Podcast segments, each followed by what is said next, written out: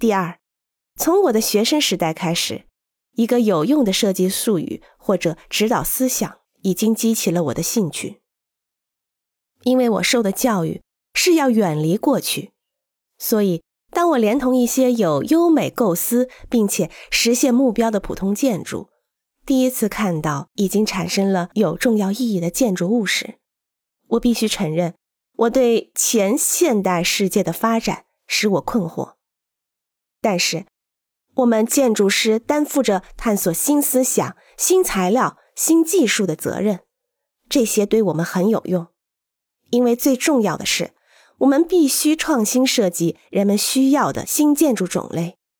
在这些新种类中，需要使用先进的技术，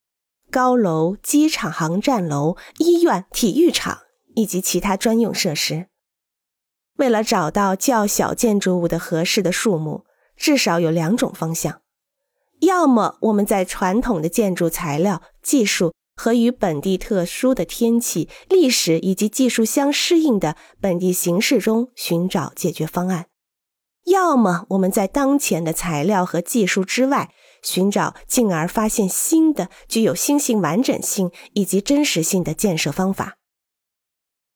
弗兰克·盖瑞曾说。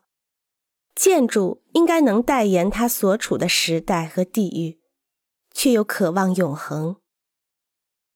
它所处时代和地域的建筑，逻辑上同之前在此被理性修建的建筑有很多共同点，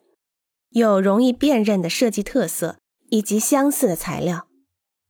时代会展现在备受关注的设计决定中，设计决定反映了今天的建筑。欢迎关注和订阅，这样可以第一时间收听到最新的节目。也欢迎大家多多点赞，并在评论区留下你的看法。